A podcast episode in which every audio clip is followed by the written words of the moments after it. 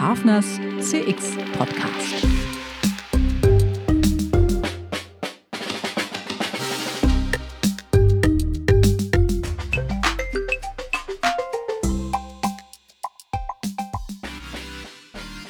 Schönen guten Tag, liebe Zuhörerinnen und Zuhörer, zu einer weiteren Folge von Hafners CX Podcast. Heute beschäftigen wir uns mit Innovationen im Kundenservice. Im CX Trendradar sprechen wir da auch vom CX Innovationsmanagement. Was ist neu, was ist hilfreich? Welche Innovationen rechnen sich im Kundenservice? Grund genug wieder für ein gutes Gespräch. Bei mir ist Dr. Stefan Kohn, Innovation Manager bei der Deutschen Telekom Service GmbH. Hallo Stefan. Hallo Nils, vielen Dank für die Einladung und viele Grüße aus Bonn. Schön, dass du bei uns. Ähm, wir haben uns ja eigentlich äh, erst richtig im Rahmen eines Workshops von Forward Consulting an der Hochschule Luzern zum Thema Large Language Models kennengelernt. Wie bist du denn eigentlich zum Thema äh, Innovation im Kundenservice gekommen?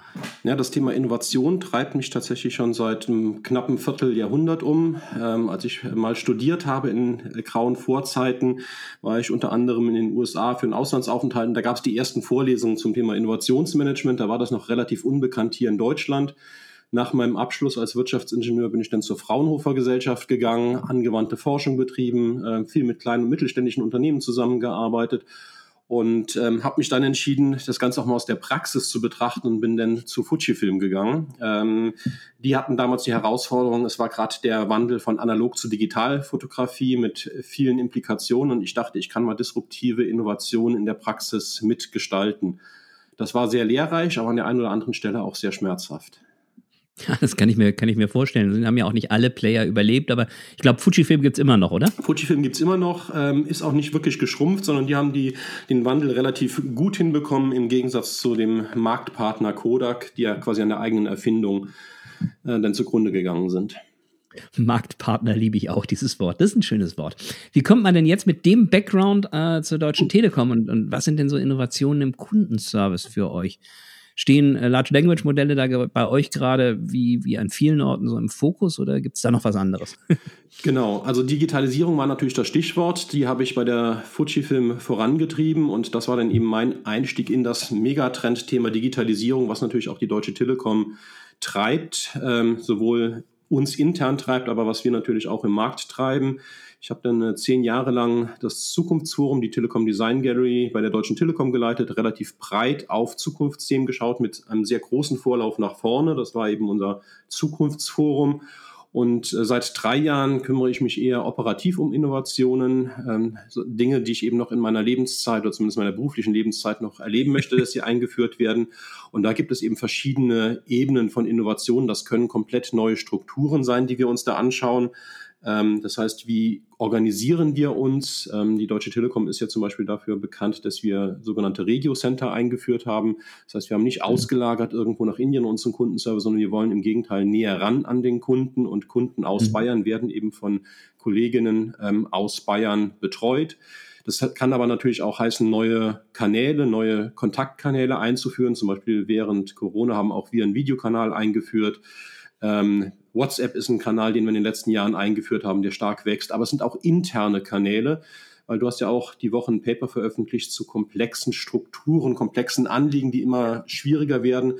Und wie kann ich da Rückfragen stellen? Und da haben wir, wir nennen das Magenta Chat, einen äh, Kanal eingeführt, wo sich Mitarbeiter ganz einfach Rückfragen ähm, eingeben können bei anderen Kollegen und so quasi zu ihren Informationen kommen.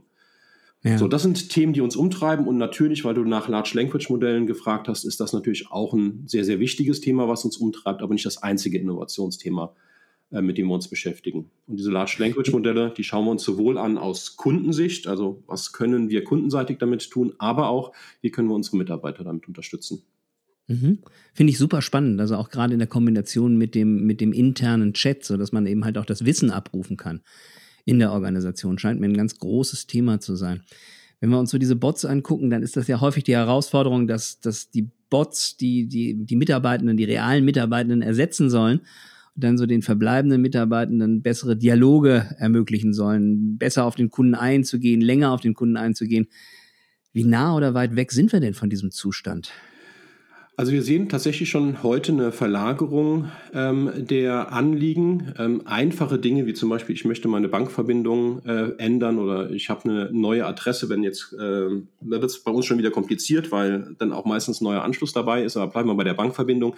Das ist ein Thema, ähm, wo heute kaum noch ähm, Menschen anrufen, sondern das kann man eben im Self-Service mit Hilfe des Bots oder auch direkt äh, in seinem Kundencenter entsprechend verändern. Ähm, und wir sehen tatsächlich auch einen ähm, Anstieg der Komplexität der Anfragen, die dann eben entsprechend noch übrig bleiben. Das liegt auf der einen Seite daran, dass wir die einfachen Anliegen immer stärker automatisieren, zum anderen aber, dass auch unser Produktportfolio immer komplexer wird. Ähm, mhm. Früher ähm, waren wir mal Bundespostbehörde, da gab es nur das Festnetz, da waren die Fehlerquellen überschaubar. Und heute sind wir eben der Digitalisierungspartner für unsere Kunden, privat wie im geschäftlichen. Und da kommt auch mal ein Kunde, der anruft und sagt, mein Drucker funktioniert nicht, obwohl wir mit dem Drucker selbst nur wenig zu tun haben. Ja. Ist das dann, ist das dann eine, Gewöhnungssache oder, oder, oder ein Ausdruck auch von Hilflosigkeit, dass der, dass der Kunde sagt, ja, ähm, Wer könnte denn dafür zuständig sein? Auch äh, rufen wir mal bei der Telekom an. Das kann man jetzt aus zwei Perspektiven betrachten. Zum einen könnte man jetzt sagen, wir haben ja mit dem Drucker nichts zu tun und versuchen den mhm. Kunden abzuwimmeln. Dann hat man aber nur einen frustrierten Kunden und keinem ist geholfen. Oder wir sehen es eher als Chance und äh, sind ja eigentlich ganz froh, dass der Kunde, egal ob Privat- oder Geschäftskunde, uns Deutsche Telekom als Digitalisierungspartner sieht Mhm. Und wir haben daraus tatsächlich ein Geschäftsmodell gemacht. Das heißt, es gibt bei uns einen Service, der heißt äh, Digital Home Service. Da kannst ja. du anrufen zu jeder Frage rund um Digitalisierungsbedürfnisse zu Hause und wir versuchen dir zu helfen. Ähm, das heißt, wir wählen uns auf deinen Computer ein, installieren Treiber für den Drucker, prüfen mhm. das WLAN. Das ist dann allerdings kein kostenloser Service mehr mhm. äh, für unsere Produkte, sondern ein kostenpflichtiger Service, den wir eben unseren Kunden äh, als Zusatzangebot anbieten. Das ist, das ist super spannend. Ähm, ist das etwas, was so, so quasi aus der, äh, aus der Erfahrung, aus dem Kundenkontakt rausgekommen ist, dass ihr gesagt habt, daraus machen wir jetzt ein Modell? Genau, das war einfach wirklich die Erfahrung, dass wir diese Anrufe hatten, weil die Kunden uns einfach bei solchen digitalen Fragen anrufen. Mhm und wir wollten die Kunden eben nicht frustriert zurücklassen und einfach nur abwimmeln, ähm, sondern wir ja. wollten den Kunden helfen, aber eben ähm, dabei auch unser Geschäft stärken. Und so ist denn damals, der erste Name war noch Computerhilfe, jetzt heißt er ja. eben Digital Home Service, weil es eben mit Smart Home eben noch viel breitere mhm. Digitalisierungsthemen gibt. Und der Digital Home Service ist daraus entsprechend entstanden und wird natürlich auch vor allen Dingen ähm, benutzt von Menschen mit etwas äh, ähm, höheren Lebenserfahrungen, also ältere Menschen. Ähm, weil nicht jeder hat irgendwie den Sohn oder die Tochter, die gerade immer da ist, um irgendwie ein Gerät einzurichten. Und wir kommen, sind mhm. ja in einer Welt, wo wir eben äh, ganz ohne Digitalisierung auch nicht mehr auskommen. Ja, stelle ich mir aber angesichts der Vielfalt von, von möglichen Herausforderungen, vom Drucker bis hin zum, zum intelligenten Licht, das dann irgendwie nicht tut, oder zu einem Sonos-Lautsprecher, stelle ich mir das doch sehr vielfältig und, und, und schwierig vor, da die Skills auch, auch parat zu haben. Das ist richtig. Ähm, aber letzten Endes äh, versetzt dich in die Rolle ähm, des Sohnes. Ich weiß nicht, ob du Eltern hast, äh, ja, oh, ja. Ähm, die auch ab und zu mal dich fragen, wie funktioniert das mit dem Smart TV oder ähnliches. Da versuchst du es ja auch. Ähm, mhm. und die meisten Dinge kriegt ja Otto Normalverbraucher oder du auch entsprechend hin. Und genauso ist das mit unseren Mitarbeitern. Die sagen immer, die größte Hürde ist es, auf den Computer des Kunden äh, drauf zu kommen. Also wir nutzen da eben auch ein System, wo wir dann eben remote äh, auf den Computer des Kunden zugreifen können, um bestimmte äh, Analysen zu fahren. Das ist meistens die große, größte Herausforderung. Die Probleme, die die Kunden haben, kriegen wir dann tatsächlich meistens gelöst. Mhm. Und wenn selbst wenn Sehr alle äh, Stricke reißen, sogar ein Außendiensteinsatz ist mit inkludiert, sodass wir sogar Dinge tatsächlich noch installieren können. Wow, das ist, das, ist, das ist ziemlich cool. Das ist eigentlich ziemlich genau das, was ich gestern in einer großen Studie gelesen habe, die von äh, Publicis Sapient äh, einerseits und andererseits von Microsoft herausgegeben wurde, dass so die, die, die große Herausforderung eigentlich von vielen Unternehmen ist, aus den Kundendaten, aus den Kundeninteraktionen wirklich, wirklich Services zu machen. Das ist ein tolles Beispiel. Ähm, wie kommt ihr denn eigentlich ganz generell so im Kundenservice zu den Innovationen und wie testet ihr das? Also ich meine, gerade bei einem Telekommunikationsunternehmen, das stelle ich mir schon schwierig vor. Ähm, äh, wenn, wenn mein Mobile nicht tut, will ich ja nicht mit einem Bot reden. Also wie, wie kommt ihr zu, zu, zu, zu, zu Innovationen, die tatsächlich so, der Schweizer sagt, verheben, also die tatsächlich funktionieren am Markt?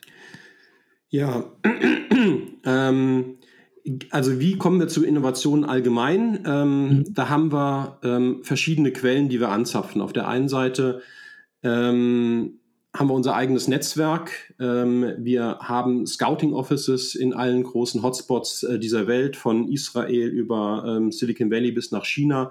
Wir haben mit den Telekom Innovation Labs in Berlin äh, eben unsere eigene Forschungseinheit. Wir haben mit TechBoost zum Beispiel auch ein Programm, was sich an Startups richtet und die Startups bei, bei ihren ersten Schritten unterstützt und auch gleich das Matchmaking zu Kunden macht unseren Geschäftskunden. Äh, da werden wir eben als Digitalisierungspartner gesehen und nutzen eben auch die Innovationen der Startups. Das ist also zum Beispiel auch ein Service, den wir anderen Geschäftskunden anbieten, zu sagen, das ja. sind unsere Digitalisierungsprobleme und wir schauen einfach in unserem TechBoost-Netzwerk, wer da helfen könnte.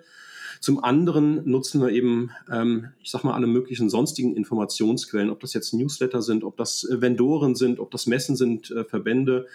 Ähm, und vielleicht mal so zwei, die ich hervorheben möchte. Auf der einen Seite äh, der KVD, der Serviceverband in Deutschland, ist ja. aus meiner Sicht gerade für den Service ein exzellentes Netzwerk, um sich mit anderen auszutauschen. Ähm, für diejenigen, die jetzt eher so aus dem Bereich Trendforschung kommen, ist die La Futura ein super Netzwerk, wo man sich eben mit anderen Trendforschern auch aus anderen Branchen austauschen kann. Weil letzten Endes geht es nicht um die einzelne Quelle, die mir immer den Impuls gibt, sondern es geht eigentlich darum zu schauen, wenn mehrere Menschen aus verschiedenen Orten, aus verschiedenen Branchen sich mit dem gleichen Thema beschäftigen, dann erkenne ich, da ist ein Trend und dann müssen auch wir uns damit beschäftigen. Und das ist natürlich gerade so äh, bei Large Language Modellen gerade ein Thema, das man überall sieht. Ja, ähm, kannst du mir die, die, die Links nochmal zuschicken zu den beiden Verbänden, die du jetzt äh, genannt hast, die beiden, die beiden Innovationspartner? Das würde ich gerne in die Shownotes tun hier für unsere, für unsere Zuhörerinnen äh, und Zuhörer. Äh, weil ich glaube, das interessiert auch ganz, ganz viele, wie sie sich da einfach sinnvoller vernetzen können. Aber gerne. Die Links äh, lasse ich dir gerne zukommen, die können wir dann in den Shownotes verlinken. Ja, das ist doch, das ist doch, das ist doch großartig. Ähm, also, wenn man sich das so anschaut, ähm, dann kommt es ja schon ein bisschen auf den, auf den Menschen und, und seine Präferenzen an, nicht? ob Bot oder, oder, oder, oder menschlicher, menschlicher Partner oder auch auf den Kontext, oder? Ja, also ähm, bei der Frage, was hilft jetzt eigentlich, ähm, wenn wir jetzt mal speziell über Large Language Modelle, generative KI und Bots sprechen, mhm. ähm, glaube ich, dass es auf die richtige Kombination von künstlicher Intelligenz und Menschen ankommt. Ich sage immer, den Spruch habe ich geklaut, aber äh, ich nutze ihn einfach sehr gerne. Ich glaube nicht, dass irgendjemand von uns durch künstliche Intelligenz ersetzt wird, aber von jemandem, der künstliche Intelligenz besser nutzen kann, als wir es können. Und deswegen mhm. müssen wir führend sein dabei, künstliche Intelligenz für unsere Mitarbeiter, aber auch für unsere Kunden und Kundinnen zu nutzen und da einfach äh, die beste Erfahrung zu bieten. Und was jetzt die beste Erfahrung ist, das ist bei dir anders als bei mir, als bei meiner Mutter. Ja. Ähm, ich bin zum Beispiel froh, wenn ich nicht mit Menschen telefonieren muss. Ich bin so ein bisschen Autist, was das angeht und mache gerne alles selber und automatisiert. Äh, meine Mutter geht am liebsten in den Shop. Ähm, du telefonierst vielleicht gerne. Ähm, und wir müssen eben für jeden die richtige Lösung haben. Und das ist natürlich die Herausforderung, ähm, den Menschen und seine Präferenzen zu kennen oder zu erkennen und ihm dann die beste von mehreren Lösungsalternativen anzubieten und das Ganze auch noch proaktiv und in dem richtigen Kontext. Ja, also in dem Moment, wo du das Problem hast, müssen wir halt idealerweise dort sein und du musst nicht erst auf die Suche gehen, wie erreiche ich denn jetzt eigentlich die Deutsche Telekom. Ja, gutes altes Kampagnenmanagement, nicht? Also zur richtigen Zeit am richtigen Ort mit der richtigen Botschaft für den richtigen Kunden. Also es ist eine Menge, eine Menge Datenarbeit, die da auch anfällt, um diese Erkennung zu machen eigentlich. Genau. Ähm, und da ja. können wir tatsächlich noch besser werden. Da sind wir schon ganz gut, das haben wir auch erkannt. Aber das ist, glaube ich, in, äh, mit Sicherheit eines der wichtigsten Themen für die Zukunft. Aber es ist eben nur eins von, von vielen Themen. Ähm, und das ist jetzt so ein bisschen die Herausforderung. Wir leben ja aktuell, finde ich, in sehr, sehr spannenden Zeiten mit sehr, sehr vielen Möglichkeiten. Also wir haben mhm. äh, das Thema Daten, wir haben das Thema künstliche Intelligenz, die Robotik kommt und viele andere Sachen. Und da ist immer für uns so ein bisschen die Frage, ähm, wie gehen wir eigentlich damit um? Ich weiß nicht, sagt dir Martex Law etwas? Ja, es sagt mir, sagt mir, sagt mir schon etwas. Ähm, es ist immer die Frage, ob, ob man dran glaubt. Also es geht ja darum, dass du eben halt immer schnelleren technologischen Wandel hast auf der einen Seite und äh, dann die Überlegung, wann sind denn Menschen damit überfordert? Ähm, auf der anderen Seite, äh, glaube ich, muss man eigentlich auch davon ausgehen, man kann nicht alles auf einmal machen und, und, muss sich dann in irgendeiner Art und Weise fokussieren oder sich einen Plan machen. Also ich weiß nicht, wie du das siehst. Ähm, ist, ist dieses Planmachen bei euch auch wichtiger geworden als das tatsächliche schnelle Umsetzen, Geschwindigkeit? Ja, also die, die Frage ist natürlich, ähm, wie, wie gut können unsere Pläne noch sein? Wir sprechen ja so ja. in der Trend- und Zukunftsforschung auf der einen Seite von der VUCA-Welt, mittlerweile so von der Bani-Welt. Ähm, ähm, Und äh, Barney sagt ja letzten Endes, äh, die Zukunft ist eigentlich kaum noch planbar und wir müssen nur reaktiv unterwegs sein. Da glaube ich persönlich nicht so ganz dran. Ich glaube immer noch, dass man gewisse Trends erkennen kann, ähm, äh, dass wir auch noch äh, gewisse ähm, Guardrails, gewisse äh, Annahmen für die Zukunft treffen können und müssen uns darauf ausrichten. Und bei Martech ist es ja so, äh, die Rate des technologischen Wandels ist schnell, die Änderungsfähigkeit des Menschen und insbesondere von großen Organisationen ist beschränkt. Deswegen sehen wir ja, dass meistens Startups diejenigen sind, die schnell und agil handeln, weil sie einfach auch andere Risiken eingehen können und wollen. Und deswegen ist es für uns als Großunternehmen, glaube ich, total wichtig, ähm, auch gezielt zu planen, im Sinne von, wir müssen uns entscheiden, auf welche Pferde setzen wir, auf welche Innovationsthemen und welche Sachen ähm, beobachten wir erstmal nur. Ja. Ähm, kann, ich, kann ich gut nachvollziehen. Also äh, ich sehe das genauso wie du. Also sich einfach dem Wandel zu überlassen und zu sagen, ich reagiere mal auf dies hier schnell, ich reagiere mir auf das schnell, das fällt dir ja bei einer gewissen Größe der Organisation eigentlich auch sehr schnell auf die Füße, habe ich den Eindruck, weil du im Prinzip gar nicht die, äh, die Kompetenzen langfristig aufbauen kannst, die mit so einem, mit so einer Warni-Welt dann auch entsprechend umgehen können. Genau, deswegen ist bei uns Fokus ein ganz wichtiges Thema es gibt eben nur ganz wenige ausgewählte Themen, die man in so einer großen Organisation, wir haben allein im Service 30.000 Mitarbeitende, ah. ähm, die man äh, dort jedes Jahr auf die Agenda setzen kann, ähm, weil jede Veränderung führt ja ähm, dazu, dass ich es technisch prüfen muss, dass ich es rechtlich prüfen muss, dass ich es ethisch prüfen muss, dass ich die Mitarbeiter trainieren muss. Und das kann man nicht äh, im Wochenwandel verändern, sondern da muss man sich schon äh, große Gedanken machen, auf welche Pferde setzt man und die dann eben in der Organisation auch fest verankern, damit sie überhaupt ihre Wirkung entfalten. Ja, also Innovation im Prinzip auch, auch ähm, die Leute mitzunehmen. Also ich meine, ähm, wir haben halt das, äh, mit, der, mit der Swisscom zusammengearbeitet und haben da geschaut im Kundenservice so sechs, sieben Innovationen pro Woche, neue Handys, neue, neue Apps, neue, äh, neue Preispläne und ähm, das waren dann nur in Anführungszeichen 4500 Leute, aber die Innovationen in die Köpfe von 4500 Leute zu bekommen, das war schon eine, eine Herausforderung. Ähm, wie geht ihr, wie geht ihr denn sowas an, dass die, dass die Menschen auch, auch äh, quasi, quasi mitkommen und eben halt nicht im Sinne von Martex Law sich der der Überforderung äh, äh, hingeben. Genau, das ist ja jetzt schon fast nicht mehr die Frage nach Innovationen für unsere mhm. eigene Organisation, sondern einfach nur die Dinge, die wir verkaufen, die sich so schnell ändern, weil wir einfach in einem sehr, sehr dynamischen Markt ähm, agieren und arbeiten. Und ich glaube, das ist tatsächlich die, die Kernherausforderung, wenn ich das noch einmal auf einen etwas höheren Level heben darf. Letzten Endes geht es darum, sowohl für unsere Mitarbeiter als auch für unsere Kunden, die Qualität der Antworten auf die vorliegenden Fragen zu verbessern, auf der einen mhm. Seite inhaltlich, auf der anderen Seite aber auch von der User Experience. Ja, es ja. hilft mir ja nichts, wenn ich irgendwie die Antworten versteckt in irgendeiner hässlichen Webseite habe, die schlecht aufbereitet ist, sondern ich muss die ja in dem Moment passgenau ähm, dem Mitarbeiter und dem Kunden ausspielen, sodass er da auch einfach verdauen kann. Und das ist tatsächlich eine Herausforderung, die wir auf allen Bereichen haben, die wir an der Frontline haben, also unseren mhm. Kunden, Beraterinnen und Beratern, die in dem Gesprächsmoment die richtigen Antworten brauchen. Das ist aber auch eine Frage, die unser Kunde hat, wenn er irgendwie ein Problem hat und sich im Self-Service beheben möchte. Das ist aber auch eine Frage, die ich als Wissensarbeiter für Innovationen habe. Wenn ich äh, jedes Jahr am Jahresanfang irgendwie äh, aus meinem Netzwerk 100 Trendstudien bekomme und mich frage, was ist jetzt die Kernaussage von diesen 100 Studien, äh, die kann ich im Zweifelsfall auch nicht mehr alle lesen. Und da, da können tatsächlich ähm, Large Language Modelle und künstliche Intelligenz auf der verschiedensten Arten und Weisen helfen. Ich kann dir mal ähm, drei Beispiele geben für die drei ja. unterschiedlichen Dinge. Was machen wir zum Beispiel gerade im Bereich Kunde? Ähm, du kennst einen Chatbot. Ja. Der ist ähm, seit ein paar Jahren Standard. Äh, das Neueste, was man immer häufiger hat, sind Voicebots. Das heißt, wir haben dem Chatbot eben nicht nur ein Textverständnis beigebracht, sondern eben auch ein mhm. Sprachverständnis und ich kann mit ihm normal sprechen. Das ist so das, was wir eben auch ähm, in Anrufen entsprechend nutzen. Und die nächste Evolutionsstufe ist, der Chatbot, der Voicebot bekommt eben auch ein Gesicht, ein Avatar oder wie das jetzt so schön heißt, ein Digital Human.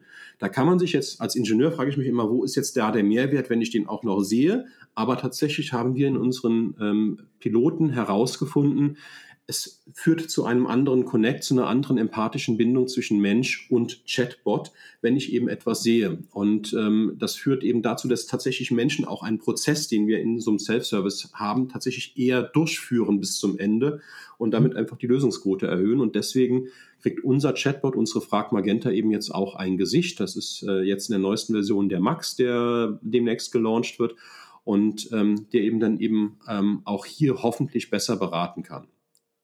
Super. Ähm, haben wir übrigens auch witzigerweise untersucht. Wir haben jetzt gerade Banken und Versicherungen gefragt.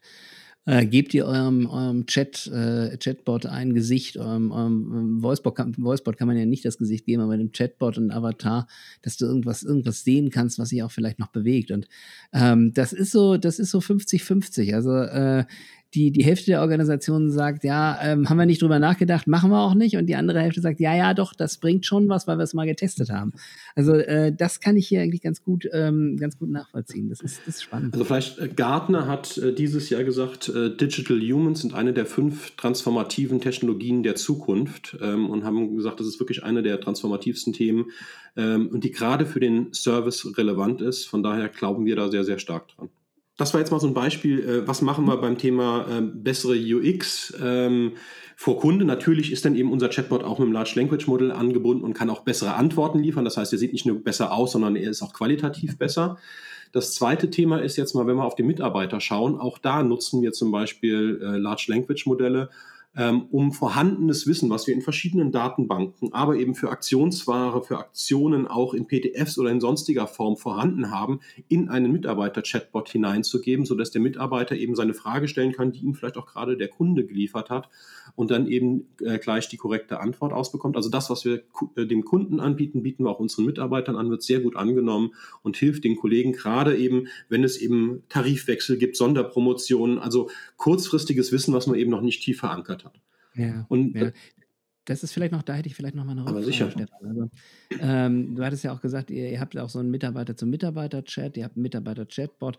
Hm, wie, wie, äh, wie, wie wird das denn im, im Call eigentlich äh, mit dem Kunden dann entsprechend ähm, auch, auch geframed? Also ich frage mal einen Kollegen, kleinen Moment mal, oder äh, ich muss das eben nachschauen, ähm, oder wird das so möglichst so gemacht, dass der Kunde das nicht mitkriegt?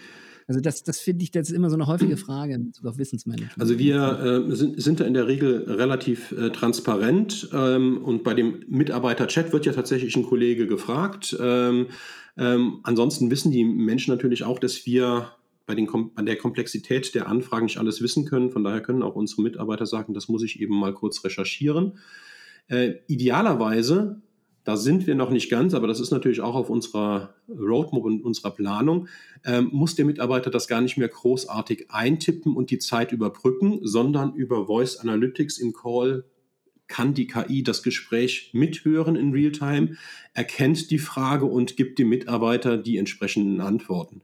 Das sind Dinge, die sehen wir ja schon im Markt bei einzelnen Vendoren, ähm, die so etwas eben schon anbieten. Wir haben es jetzt noch nicht ähm, live im Vollbetrieb, aber wir sind auch gerade daran, wie wir das eben entsprechend äh, gut hinbekommen, sodass es eben auch unseren ganzen rechtlichen, ethischen und qualitativen Anforderungen ähm, entspricht.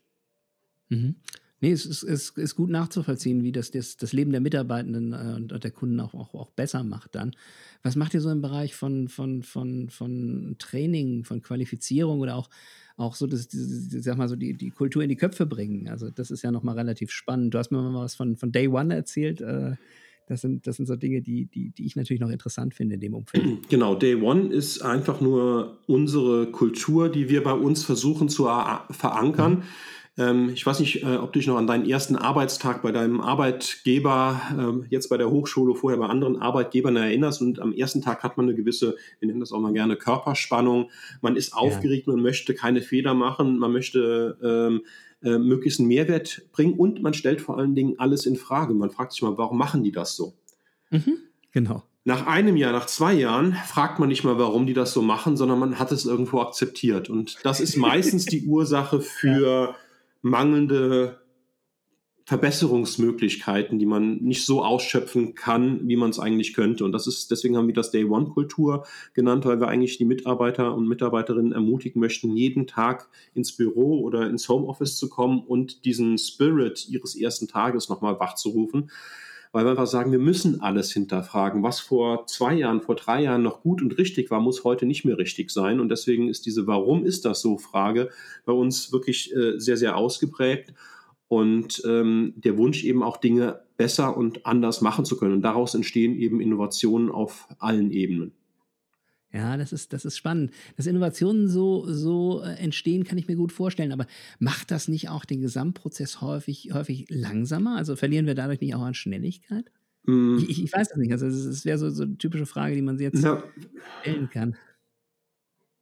Also ich glaube, ähm, im Tagesgeschäft, also wenn ich jetzt einen Kundenanruf habe und mit dem Kunden spreche, frage ich nicht ähm, ähm, in dem konkreten Moment und diskutiere mit dem Kunden, warum mache ich das, sondern mhm. äh, wir nutzen ja sehr, sehr stark das Thema NPS. Ähm, mhm. Das heißt, wir schauen uns tatsächlich jeden Detraktor, der uns eben schlecht bewertet hat, äh, im Nachgang des Gesprächs an. Warum war das so? Sprechen tatsächlich nochmal mit ihm. Mhm ähm, haben denn ein ausgeprägtes NPS-System implementiert mit Inner- und Outer Loop, falls dir das was sagt. Also wo wir auf ja. der einen Seite versuchen, was können die Mitarbeiter in ihrem mhm. Team, das ist der Inner Loop, verbessern und daran arbeiten.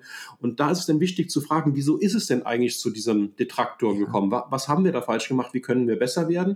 Und wenn die Mitarbeiter dann feststellen, da gibt es aber irgendwas in den Prozessen, was nicht läuft, ich habe nicht die Tools, die ich bräuchte, um den Kunden zu, äh, glücklich zu machen, oder wir haben dann äh, Softwarefehler, dann müssen sie das eben hochspielen. Das ist dann der sogenannte Outer Loop, wo man eben aus der Vogelperspektive draufschaut, wo die Organisation die Frontline eben entsprechend unterstützen muss. Und auch da muss man dann eben nicht nur sagen, das haben wir schon immer so gemacht, das ist halt so, sondern hinterfragen, warum ist das so, die Daten sich anschauen und überlegen, wie können wir es gegebenenfalls anders machen und da eben diese Day-One-Kultur haben, das Bestehende zu hinterfragen. Und dann macht uns das, glaube ich, nicht langsamer, sondern im Zweifelsfall sogar schneller, weil einfach die Bereitschaft für Veränderung da ist. Ähm, ich habe ja auch im Innovationsmanagement promoviert und wenn du meine Kernaussage der Promotion zusammenfassen willst, ich sage immer, Innovation fängt im Kopf an. Das ist eine Einstellungssache. Ich muss es erstmal wollen. Und wenn das nicht da ist, wenn keine Veränderungsbereitschaft da ist, dann kann ich die tollsten Ideen haben, sie werden nicht funktionieren. Deswegen ist unsere Day-One-Kultur eigentlich die Grundlage für Innovation und für Veränderung